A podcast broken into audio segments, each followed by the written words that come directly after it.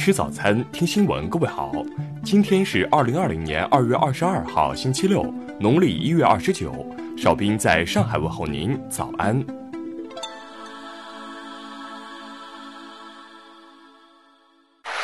首先来关注头条消息。中科院专家，气溶胶传播概率极低，病毒不会通过皮肤传播。昨天。中国科学院院士周琦在发布会上就公众所关心的各种可能的病毒传播途径作出详细阐释。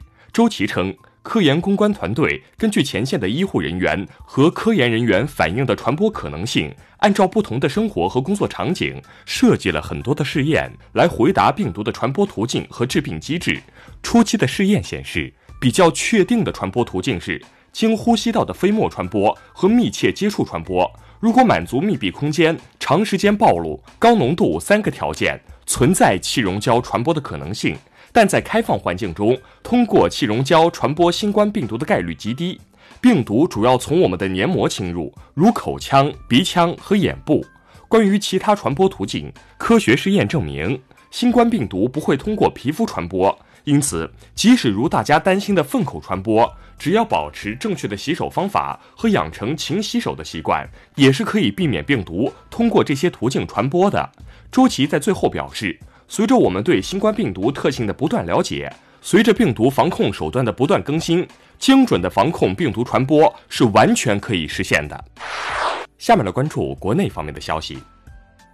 日前。国务院关税税则委员会公布了第二批对美加征关税商品第一次排除清单，自二零二零年二月二十八号起实施。二十一号下午，国家发改委会同有关部门指导华商储备商品管理中心顺利组织了春节后第三批中央冻猪肉储备投放，共成交一万一千六百七十三吨。人社部昨天表示。不是从事新冠肺炎预防和相关工作人员感染新冠肺炎，不能认定为工伤。科技部二十一号称，预计最快的新冠肺炎疫苗将于四月下旬左右申报临床试验。就目前而言，中国各类技术路线的疫苗研制基本与国外同步。为更好支持实体经济发展，截至本月十四号。银行业金融机构为抗击疫情提供的信贷支持金额超过五千三百七十亿元。商务部昨天表示，受新冠肺炎疫情影响，预计一至二月中国进出口增速将有大幅回落，但全年仍将保持在合理区间。湖北省委书记应勇昨天明确要求，对已确诊的病例不允许核检。已核减的必须全部加回，对相关负责人要查清事实，严肃问责。近日，安徽省疾控中心应用红转录组基因测序新冠肺炎病例样本，顺利分离到两株新冠病毒毒株，这是第六家分离出新冠病毒毒株的省级疾控中心。下面来关注国际方面的消息。美国华盛顿哥伦比亚特区联邦地区法院二十号宣布。以向国会作伪证等罪名，判处在二零一六年大选期间担任美国总统特朗普竞选团队政治顾问的罗杰斯通四十个月监禁。美国国务卿蓬佩奥日前透露，美国与阿富汗塔利班预计将于二月二十九号签署和平协议。世卫组织总干事谭德塞二十号通报，目前抗击新冠病毒的两项重点疗法料在三周内得出初步临床试验结果。他还确认，正在中国进行考察的世卫组织专家组包括美方专家。欧盟二十七国领导人二十号召开峰会，讨论二零二一年至二零二七年多年度财政预算框架，以填补英国脱欧后留下的约七百五十亿欧元的资金缺口。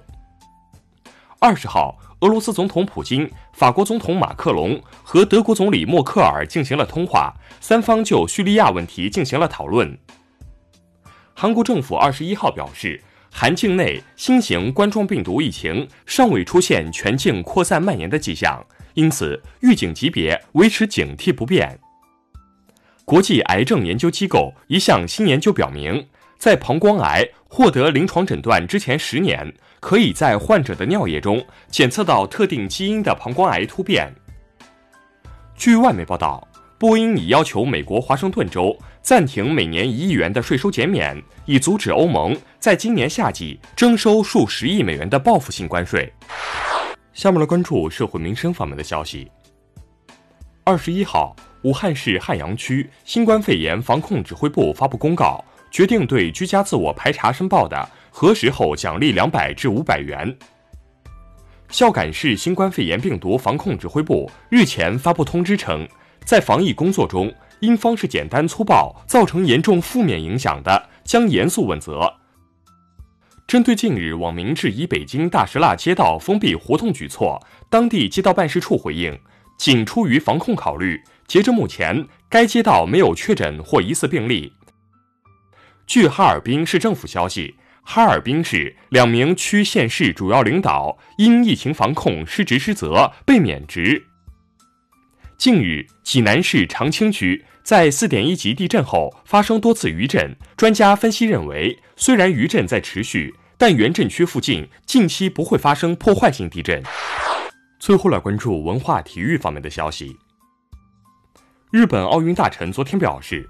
奥运圣火传递将于三月二十六号照常进行，参加圣火传递的火炬手约达一万人，同时呼吁身体不适者不要围观。国际乒联二十一号晚间发布消息称，三月下旬在韩国举行的世界乒乓球团体锦标赛不会因为新冠肺炎疫情而延期。十八号上午，著名评书艺术家田占义因病去世，享年七十六岁。近日。伊拉克外交部在巴格达举行海外文物归还仪式，展出了英国大英博物馆向其移交的楔形文字片。以上就是今天新闻早餐的全部内容。如果您觉得节目不错，请点击再看按钮。咱们明天不见不散。